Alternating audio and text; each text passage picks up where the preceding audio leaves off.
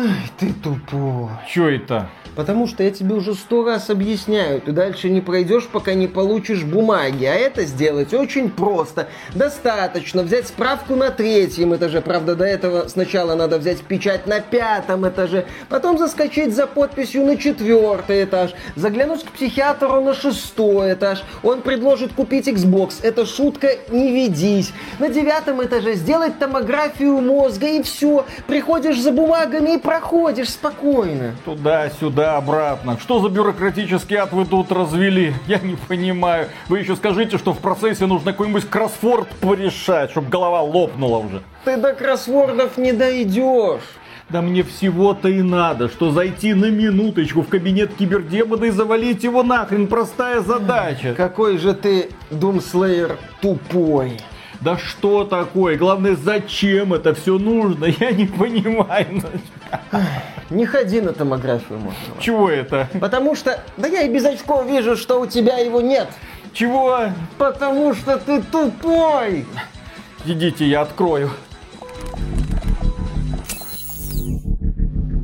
Приветствую вас, дорогие друзья! Большое спасибо, что подключились. И сегодня мы вам расскажем про ремейк игры, которая вышла еще в 94 году. И ее часто называли шутер не для тупых. Ну, то есть шутер для умных людей. Это вам не Doom 2, где нужно было просто бегать по лабиринтику, искать ключи и отстреливать монстров. Нет, здесь нужно бегать по лабиринтикам, отстреливать монстров с умом, потому что иногда появляются головоломки. И это это, наверное, очень увлекательно. По крайней мере, многие люди пронесли любовь к System Shock, а именно о нем мы сегодня будем говорить через года, через десятилетия. И нашлась даже группа энтузиастов, которые захотели сделать ремейк этой когда-то великой игры. И они этот ремейк изначально делали на движке Unity. Потом сказали, не-не-не, на Unity слишком сложно, пересаживаемся на Unreal Engine. Потом задерживали, переносили даты, но наконец-то игра вышла. Но, к сожалению, она недоступна для продажи в России и Беларуси. Пользователям России и Беларуси разработчики сказали, идите в магазин Хатабжив, скачивайте игру совершенно бесплатно, тем более она переведена на русский язык. Друзья, все для вас. Все для вашего удобства. И да, это будет ролик формата «Два деда душнят». Один. Два. Мне плевать. А, тебе не плевать, тебе плевать. Мы видели, как на стриме System Shock, тебе плевать, как ты, так сказать, сгорел от этой духоты классической. Это будет даже не ролик формата Metroid Prime Remastered, где я игру больше защищал, а Виталик душнил. Нет, я здесь тоже буду душнить, потому что к System Shock Remake у меня отношение...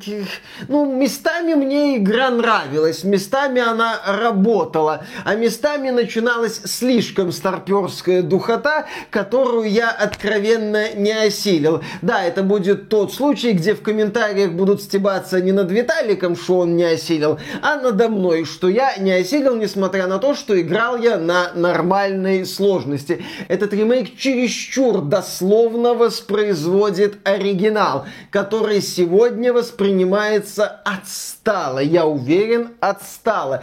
Игра вышла в 1990 1994 году, как уже отметил Виталик, для понимания, это год выхода Doom 2. Еще того, вот да, Doom 2, где мы тупо бегали по лабиринтообразным локациям, собирали разноцветные ключи. Half-Life, Unreal, Civ the Dark Project, это уже 98 год. System Shock 2 это 99 год. Стоит отметить, что в 90-е годы 5 лет для игровой индустрии это огромная разница. Это прям качественный скачок вперед. Это сегодня крупным многомиллиардным корпорациям, чтобы выдавить из себя DLC за 70 баксов, надо 5, 6, 7 лет. А тогда за это время индустрия действительно продвигалась вперед. Какие-то идеи развивались, улучшались, адаптировались. Собственно, у System Shock и Half-Life 1 есть общие черты. Там цельный мир, какая-то атмосфера, а не просто как в Думе, где сюжет это где-то там в TXT файлике. Ну, в Думе, в Quake. То есть уже такое вот внятное объяснение происходящему. Первый System Shock делала студия Looking Glass, которая до 1992 года называлась Blue Sky Productions. Потом она слилась со студией Lemmer Research и, собственно, стала Looking Glass. До переименования Blue Sky Productions сделали Ultima Underworld, Stygian Abyss и Ultima Underworld 2 Labyrinth of the World. Это были данжен кроллеры, ну где ты ползал по подземельям и убивал противников, но разработчики тогда пытались сделать сложную трехмерную симуляцию правдоподобного мира, что сегодня принято называть immersive симами. Да, мне это словосочетание, как и Виталику, не очень нравится, но вот эта вот идея взаимодействия героя и мира зародилась уже тогда. Вот эти вот ультимы это прадеды иммерсив симов, а System Shock 1 это дед иммерсив симов. Это была попытка уже сделать не фэнтези, а киберпанк. Собственно, этим в свое время System Shock меня и зацепил, когда я узнал о существовании этой игры. То есть не фэнтези, не Doom, а именно такой вот киберпанк, да с сюжетом, да с цельным таким вот миром. Не тупой шутан, игра для умных людей. Я в свое время его запустил, этот не тупой шутан. Появился, во-первых, где пушка? Угу. Где враги? Куда идти? Что делать? Не разобрался, снес нахрен и пошел дальше играть в Doom 2. Нафиг мне такие игры нужны, которые душили тебя с самого начала. Сиди и разбирайся, мы тебе тут такую историю рассказали. Именно для таких игр выпускались вот такие вот талмуды по прохождению. Что делать? Первые шаги, вопросы и ответы, секретики. Да блин. Да, игра не для средних умов. Собственно, мой средний ум весьма быстро сломался сломался в первом System Shock, и я его забросил. Что интересно, я потом не без удовольствия играл и в первый Сиф, и в System Shock 2, но опять же, вот в следующие игры, которые многие идеи System Shock развили, доработали, подкрутили, улучшили. К слову, над первым System Shock продюсером работал Уоррен Спектр, а за физические системы отвечал никто иной, как Шеймус Блэкли, создатель оригинального Xbox. Вот, так сказать, с чего чего начинали великие люди. Первый System Shock, кстати, не стал хитом, но поддержал студию Looking Glass на плаву. Уоррен Спектор отмечал, что проект было сложно продать издателю Original Systems. Они не совсем понимали, а что это, а как это продать, а как это продвинуть. Им это сложно было даже мне продать, потому что я пользовался, естественно, пиратской версией. И за это бы не заплатил ни копейки, блин. Слава да. богу, на дискетках можно было записать. Вот именно. Тем не менее, System Shock оставил глубокий след в истории игростроения. И в 2000... Если б не было ремейка, кто про него вспоминал? System Shock 2. Хит, System Shock это... На самом деле, многие сегодня про System Shock знают, благодаря очень мощной, я бы даже сказал, агрессивной пиар-компании первого Bioshock, который очень активно продвигали как от создателя System Shock 2, э, Кена, то бишь э, Левина. И сегодня, да, многие знают о System Shock благодаря этому, но есть олды, кто помнит, кто знает, кто любит. Опять же... Хоть один человек, который играл в оригинальный System Shock, отзовитесь, пожалуйста, напишите, понравилось ли вам это. А вы, дорогие друзья, те, кто не играли, можете поставить лайк, потому что те, кто поиграли, естественно, тем, кому понравилось, поставят дизлайк. Я поэтому думаю... нужно проверить соотношение лайков, дизлайков. А, вот, я думаю, что они канал. уже поставили дизлайк. Настоящие олды, которые играли в оригинальный System Shock без солюшенов, ну, то бишь прохождения, тогда они еще так назывались у нас в народе, нашли кнопку дизлайка в интерфейсе Ютуба, они смогли, я в них верю. Ну да, в 2015 году студия Night Dive купила права на франшизу System Shock и анонсировала ремейк. Уже в 2016 году разработчики собрали 1 миллион 350 тысяч долларов в сервисе Kickstarter. Процесс, так сказать, пошел. Да, в 2017 году они перешли с движка Unity на движок Unreal Engine 4 и мотивировали такое решение тем, что движок Unity плохо подходит для 3D-экшенов на консолях. Иронично... Escape from Tarkov не даст соврать. Да. Иронично, что сейчас игра доступна только на ПК, а консольные версии выйдут когда-нибудь потом, но может быть мы доживем и до этого. А в феврале 2017 года разработку игры, правда, поставили на паузу. Создатели отметили нереальность нереалистичные амбиции, они, дескать, съели бюджет. Э, в общем, мы в тупике, в дерьме, непонятно, что будет дальше. Но ремейк выжил, получил новое финансирование, пережил немалое количество переносов и в конце мая 2023 года все-таки добрался до ПК. Знатоки оригинала и новички теперь могут отправиться на космическую станцию в роли некого хакера, чтобы дать бой злобному искусственному интеллекту Шодан, который, так сказать, преисполнился в своем величии, понял, что вот как его использовали? Наверное, его использовали как чат GPT, как какие-нибудь нейросети. В общем, ему надоело рисовать сисястых анимешных девочек и писать одинаковые письма по одинаковым шаблонам. Этот искусственный интеллект восстал и решил напихать всему человечеству. И главный герой пытается спасти человечество от этого злобного искусственного интеллекта. Я начну с самой лучшей части ремейка, как мне кажется, с графики. Потому что смотрится проект, на мой взгляд, приятно. Что такое? Что так, что? Э? Пиксели. Там бывает, да, там есть такие вот пиксели, пиксели, но тем не менее меня цепляет стилистика. Меня в свое время оригинал этим зацепил, а вот сейчас это еще прикольно выглядит, потому что сегодня мы наблюдаем в System Shock такой ретро-киберпанк или киберпанк-ретро-футуризм. Такие простые механизмы, старомодные компьютеры, такие странные, ну, тяжеловесные, что ли, устройства. Нету какой-то такой вот легкости вот этого всего удобства. Напротив, ты видишь вот эти вот громоздкие решения, такие вот неудобные большие, даже двери в чем-то. Выглядит System Shock необычно. System Shock привлекает тебя, как и оформлением декораций, самые разные этажи этой космической станции, какие-то машинные отделения, отделения реактора, где очень много механизмов, даже складские помещения каким-то радуют интересными решениями. Потом ты оказываешься на этаже, где живут уважаемые люди, и там уже дорогие кабинеты,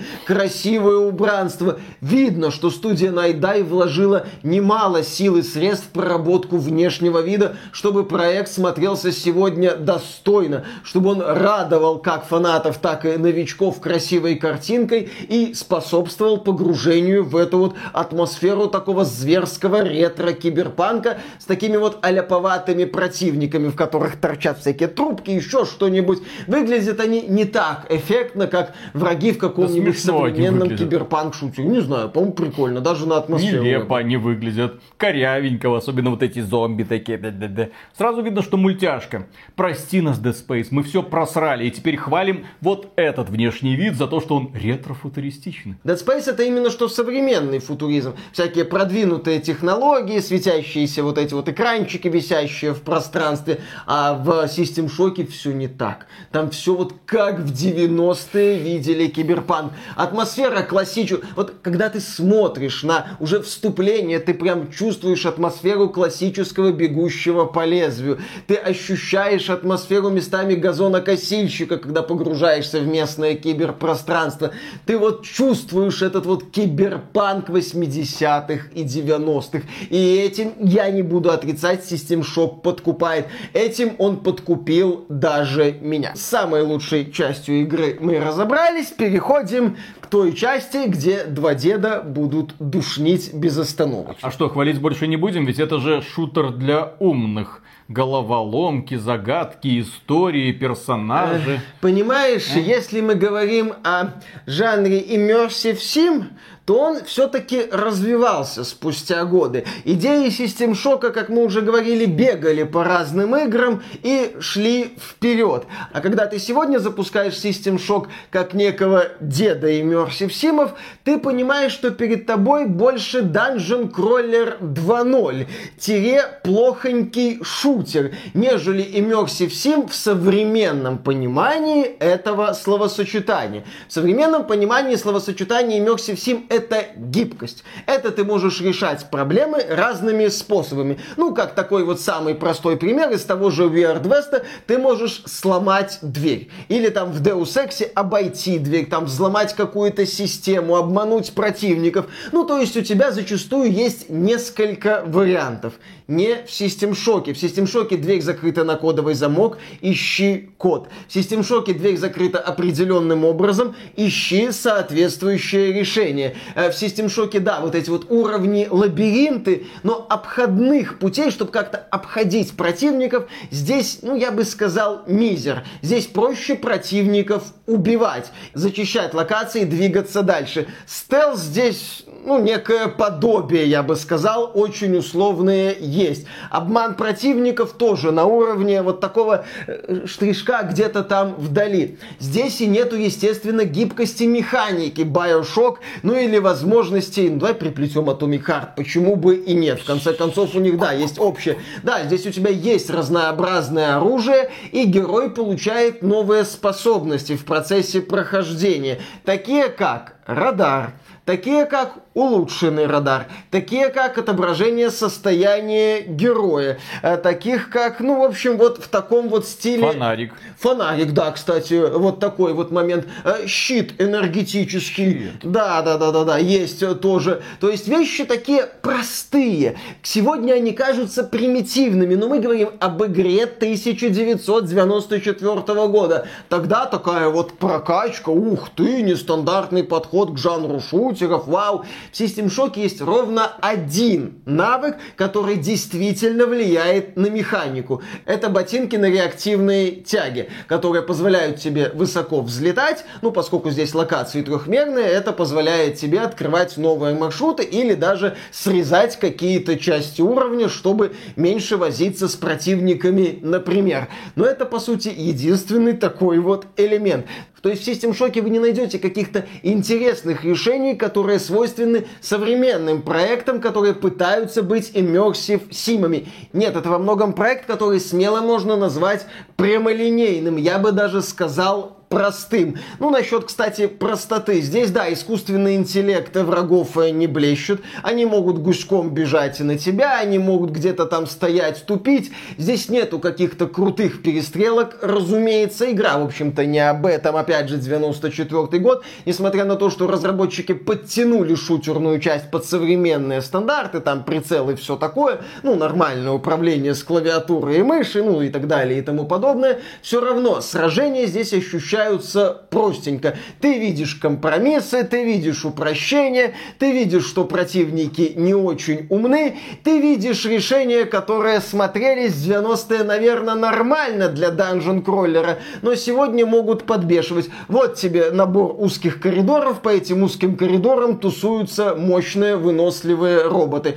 Вот другой такой же мини-лабиринт, по которому бегают эти роботы. Вот один выносливый босс, вот второй точно такой же босс, вот вот третий, вот четвертый, замечательно, они повторяются, такие вот, ну, местные джаггернауты, без попыток в разнообразие. Еще здесь, да, противники забавно подтупливают. У меня был забавный момент, там на локации был выступ, противник стоял на выступе, я стоял пониже. Несмотря на то, что у него было high ground, он стрелял в пол, а я подошел снизу и стрелял в него. Я в него мог попасть, он в меня не мог попасть. Так сражение с этим боссом и закончилось в мою пользу. Это можно эксплуатировать, это хорошо заметно. А еще, чтобы ты не очень скучал, противники здесь возрождаются. При том, что набор ресурсов у тебя здесь ограничен. Меня дико бесило, когда я бегаю по какому-то уровню, исследую его, а из пола вылезают такие турели на гусеничном ходу.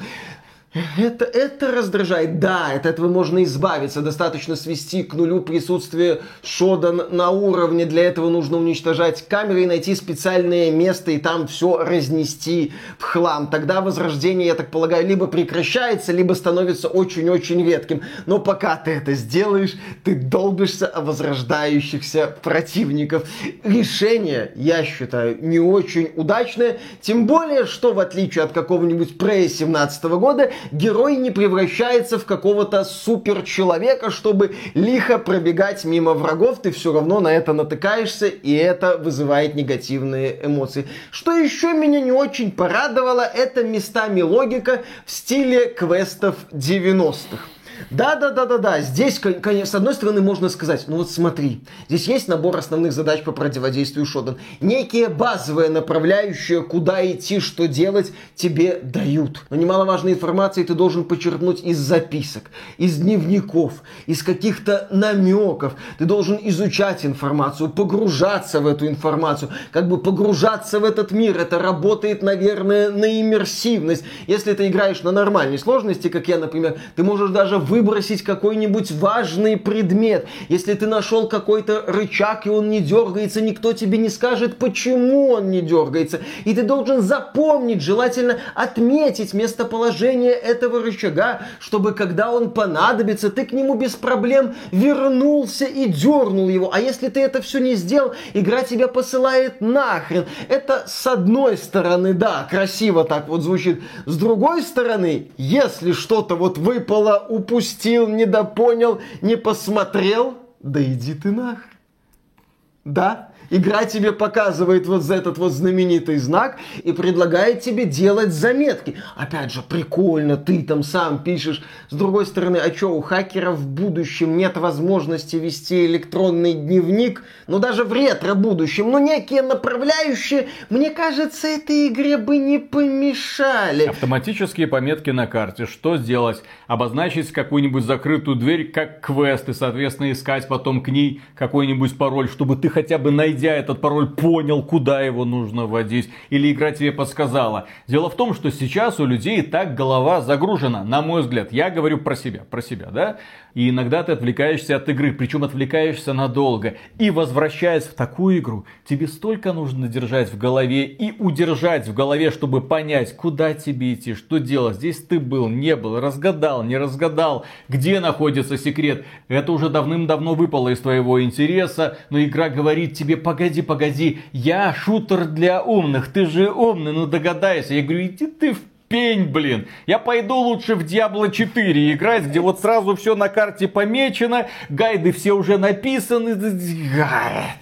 А здесь вот ты оказываешься в зараженной области, чтобы там комфортно играть, тебе нужен как минимум второго уровня защитный костюм. Где-то он, наверное, был на каком-то из этажей, по которым тебе надо еще пробегать их, пропылесосить, чтобы найти там какой-то символ, если ты этот костюм пропустил, или какую-то дверь, которую ты можешь пропустить, чтобы несколько часов бегать только, чтобы найти эту долбанную дверь и понять, что это не та долбанная дверь, еще где-то есть одна долбанная дверь. Вот эта вот беготня ради беготни, ради беготни, ради беготни чтобы снова и снова лазиться по одним и тем же локациям, это портит впечатление от атмосферы. Это портит впечатление от погружения. Это вырывает из атмосферы и превращает игру в какой-то pixel hunting. Кстати, насчет отметок. Знаешь, что такое отметки основных заданий для меня? Это указание того, куда надо идти, но потом.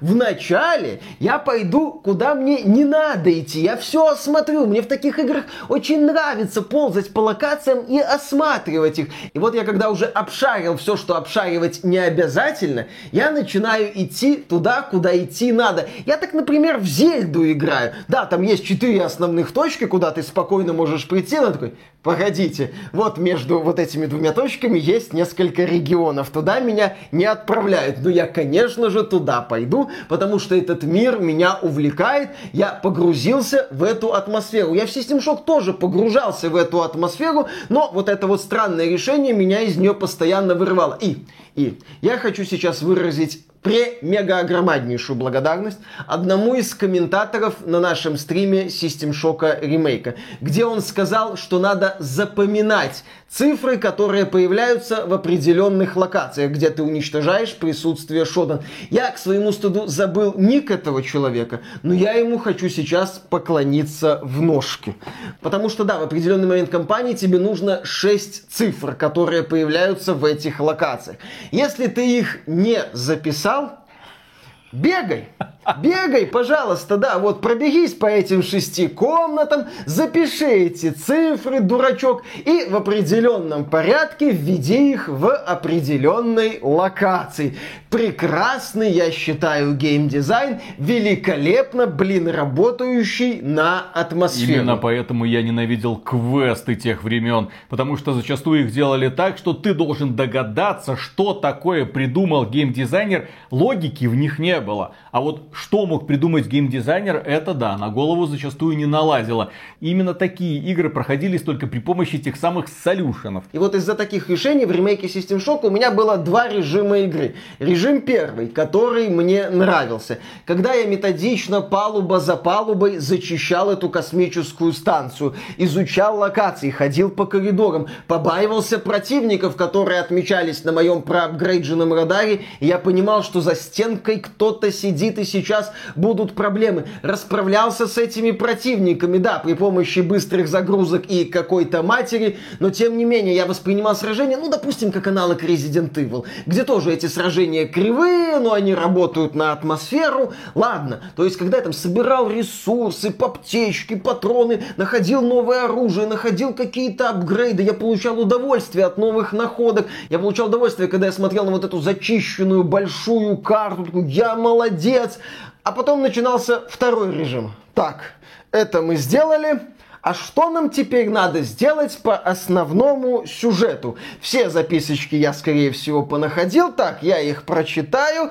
Так, там вот я запомнил, кажется, на стене были какие-то цифры. Возможно, они подходят к кодовому замку, но это не точно. И опять же, я надеюсь, вот эта голова, которая у меня в инвентаре валяется, она нужна. Я уверен, просто так таких вещей здесь не бывает. И да, начинался вот этот вот второй режим с переизбытком беготни и с попытками понять, а что от меня хотят разработчики. Где-то у меня был solution. А, спасибо силе интернета. Ну, в этой игре есть не только беготня по коридорам, в этой игре есть киберпространство, оформленное в стилистике такого 3D-шутера, ну, где мы перемещаемся во всех плоскостях.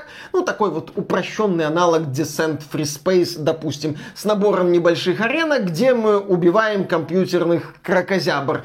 Прикольно поначалу, потом это все скатывается в серию однообразных битв и не то чтобы сильно радует. Еще в игре есть два типа мини-игр. Это загадка формата электрик и загадка водопроводчик. Не самые на нормальной сложности, надо признать, простые загадки. Ты с этим водопроводчиком можешь возиться не один десяток минут, пытаясь построить единственно верный маршрут. При этом в игре есть момент, где ты сталкиваешься с одной загадкой второй загадкой, и сразу третьей загадкой, или потом еще одной загадкой, и еще одной загадкой. Вот эти вот загадки электрик, водопроводчик тоже повторяются сильно больше раз чем нужно. И снова мы возвращаемся к мысли, что в 94 году такой вот подход киберпанк, данжен кроллер, где ты не просто валишь противников, а еще с головоломками разбираешься, ну, смотрелось как некий шаг вперед. Сегодня это смотрится как шаг, да, в 1994 год, когда многие геймдизайнерские идеи были еще не доработаны и не доведены до ума. Еще тут можно собирать всякий хлам, перерабатывать этот мусор в кредиты и за кредиты покупать апгрейды. Поначалу я этой системой баловался, но потом я столкнулся с сильно ограниченным инвентарем и спокойно на эту систему забил. Ну, так сказать, вот нововведение, в Prey что-то похожее было, и разработчики ремейка решили вот, дать а, дань уважения современным идеям. Если подытоживать, то мое отношение к ремейку System Shock, оно, да, вот двухрежимное. Режим первый, мне нравится внешний вид, мне нравится атмосфера, атмосфера, мне нравится этот ретро-киберпанк, мне нравится зачистка локаций, мне нравится бродить по коридорам, становиться вот таким королем этой станции, по сути такой Dark Souls в киберпанковской стилистике, когда я прохожу путь от слабака до героя, который не боится даже каких-то опасностей. Вот эта часть хорошо. Но вторая часть, да, вот эти вот перегибы, вот эти вот странности геймдизайна 90-х, они отталкивают меня. Я их сейчас, ну, можно говорить, не осилил, можно сказать, не понял, можно сказать, не оценил. В любом случае, вот эта вот идея ремейка с бережным сохранением всех идей слишком старого оригинала в меня не попала. Я столкнулся с загадками, которые считаю переусложненными. Я столкнулся с переизбытком беготни по одним и тем же коридорам, которые меня задушнили за те 20 часов, что я провел в этой этой игре.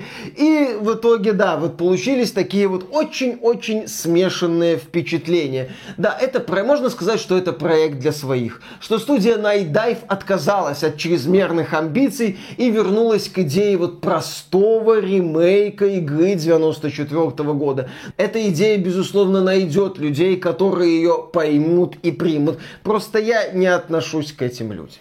А для меня эта игра работает только в одном режиме в режиме игнора, потому что, проходя ее на стриме, я понял, что это просто плохо. Как шутер – плохо, как приключенческая игра – плохо, как загадки – плохо. Ну что это такое? Сраный водопроводчик, какой-то электрик, какие-то коды, какие-то ключики к дверям. Задолбала. Эта игра, вот уж ирония, сумела задушить своей олдскульностью даже деда. Я не хочу снова возвращаться к такому геймдизайну, я не хочу снова оказываться в таком условно приключении. Если я хочу поиграть в нормальный Immersive Sim, я скорее всего запущу Prey. Или какой-нибудь Dishonored. Или скорее всего просто Doom 2016 года кайфану. В гробу я видал все эти записки с душещипательными историями формата «О боже, мне кажется, что компьютер сошел с ума, меня хотят убить».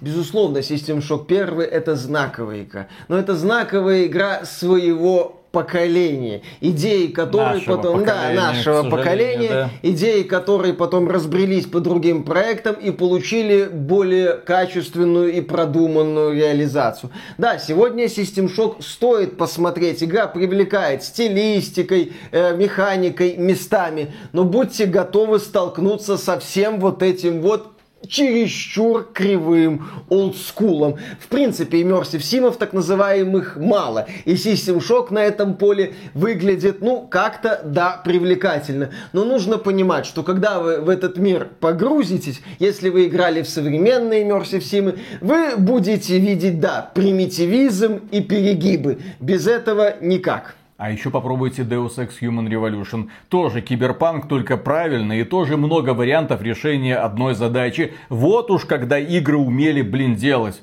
а не это вот. Так тот же Deus Ex от того же спектра, самый первый, так сказать. Ну, вот, вот куда... этой бы игре ремейк. Вот этой бы игре ремейк не помешал, кстати. Да. Ну, пока современная игровая индустрия может нам предложить ремейк System Shock. Э, на этом все. На этом, дорогие друзья, у нас на сегодня действительно все. Это далеко не лучший ремейк, который вы видели в этом году. Это, к сожалению, не ремейк переосмысления уровня Resident Evil 4 или Dead Space. Нет, это просто чуть ли не дословный пересказ. Увы, многое нужно было доработать, но разработчики решили, ну а вдруг нас заругают, потому что мы все сделали не так, так сказать, оказуалили шедевральную игру. Вот нужно было немножко ее так оказуалить. То, что это шутер для умных не означает, что это должен быть плохой шутер с загадками. Сделайте хороший шутер с загадками, уже получилось бы замечательно. Но, к сожалению, разработчики свернули не туда. Очевидно, что у них были большие проблемы с организацией, с финансами. Они в итоге довели проект до ума. Молодцы, красавчики. Кто-то System Shock определенно порадуется, но не два придурка с камерой. Простите, простите. В общем, студия Nightdive сделала проект для своих. И мы в этот круг своих не вошли. И на этом у нас на сегодня все. Огромное спасибо за внимание. Поддержите этот ролик лайком, кто остался. Кто не отписался еще. Да-да-да, кто еще не, не, а... кто еще не улетел на эту космическую станцию своим ходом. А преомегагромаднейшую благодарность мы, как обычно, высказываем людям, которые становятся нашими спонсорами через Boosty, спонсору или напрямую через ютубчик. Заходите, приятно вас всех видеть. Да. И, кстати, на Boosty что-то вроде бложика есть, тоже подписывайтесь, там все сообщения бесплатные, ну, как бесплатные, доступны всем, в общем, да. доступны всем. Заходите, тоже приятно будет видеть. Пока. Пока. Внезапно посмотрел на Netflix офигенный сериал. Ну, точнее, не весь еще, только начал смотреть, там каждая серия, блин, по часу, на все не хватает времени. Ну, естественно, раз это хороший сериал, то делали его кто? Корейцы. Правильно. Севера. А. Называется сериал «Словно гончие». Там про этих коллекторов. Там их называют гончими. А это коллекторы в Южной Корее. А вы прикиньте, оказывается, там тоже есть проблемы. Там тоже есть организованная преступность. Там тоже простых людей нахлобучивают и ставят на счетчик. А потом к ним приходят ребята для того, чтобы выбивать деньги из малого бизнеса, так сказать. И все это во времена пандемии. То есть, когда 20 год. И, естественно, совместно все намели, все друг у друга перезанимают, и этим коллекторы прекрасно пользуются. И там рассказывают историю про двух крутых боксеров, которые пытаются найти себя в этом мире, которые, естественно, попали на счетчик, но как это сделано? Вот за что я люблю корейские сериалы уровень проработки каждого персонажа. Много таких вот, кажется, непонятных, точнее ненужных сцен, тебе непонятно, зачем они нужны в общем повествовании, а потом становится, блин, тебе показали, раскрыли этого персонажа, сделали тебе его более симпатичным, а потом это сыграет там в следующей серии. И этот сериал очень сложно пересказывать, потому что в нем, опять же, это корейский боевик, соответственно, в нем много классных таких вот постановочных сцен, когда особенно парень, там, боксер, всю бригаду противников валит. Это, конечно, да, когда круто поставленными ударами раз, два, три, я внезапно понял, что бокс это тоже, ну, нормальный такой вид спорта. Мы просто в 90-е куда ходили? Там на дюдо, там карате. А здесь парень такой, я, я, я, знаешь, как... как Майк Тайсон. Да, да, да. Ну, блин, отгрызет, сам, да? самый калечный боец в стритфайтере. Это всегда был этот боксер, Балрак или Барлок. Ну, короче, там, там тоже, тоже есть такой... Там же Кайл, по-моему, Вот а? этот, американец со стрижкой такой. Он там ногами бьется, а это только, а. только ручками. И он ты такой думаешь, Значит, да, отстой. Нет, оказывается, все-таки боксеры тоже умеют драться. Там такие лещи раздают, точнее лещи кулачки. И там все это закручивается. Такая драма, такой криминал. Сидишь и смотришь, вот что такое, блин, не то, что там брат 2. Там и браты 2, и 3, и 4, и 5. Только почему-то эти братья выглядят как корейцы и разговаривают по-корейски. Блин, вот какие фильмы нам нужны сегодня.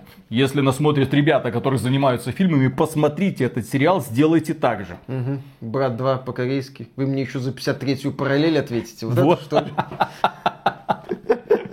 Именно так. Не, офигенно. О, обязательно посмотрите. Это, это не мультик, типа там игра в кальмара, это именно что серьезный криминальный да, боевик. серьезный криминальный боевик, где один боксер кучу людей укладывает. Так он же боксер. Реалистично. Так он боксер. Думаешь, Майк Тайсон бы не уложил 10 таких, как ты? Да, да, да, да, да, и ухо бы еще кому-нибудь откусил, да? Невкусно. Невкусно. Ему ж пришили потом вроде этого. Okay. Ну, Майк Тайсон пожевал, выплюнул. И сказал ему, ему не понравилось. И пошел сниматься в мальчишнике в Вегасе. Да, ну надо же как-то восстанавливать было свою репутацию. Ладно, начинаем. Словно гончие от Netflix. Стыдно это проговорить, но от Netflix хороший сериал. Ладно, начинаем. Угу. А, ну у них же был недавно, я тоже про святилище рассказывал, японский сериал. Тоже однозначно рекомендую. И еще один для настоящих мужиков, так сказать. Ладно, все, все, все. Учитывая, что это 97% нашей аудитории, а все остальное это 3% девочек, которые, делают, которые да? делают вид, что они играют в игры, удачно симулируют заинтересованность угу. в играх, можно так сказать. Все, значит, целевая аудитория получила хороший сериальчик на посмотреть на эти выходные. Ладно, погнали. Раз, два, три.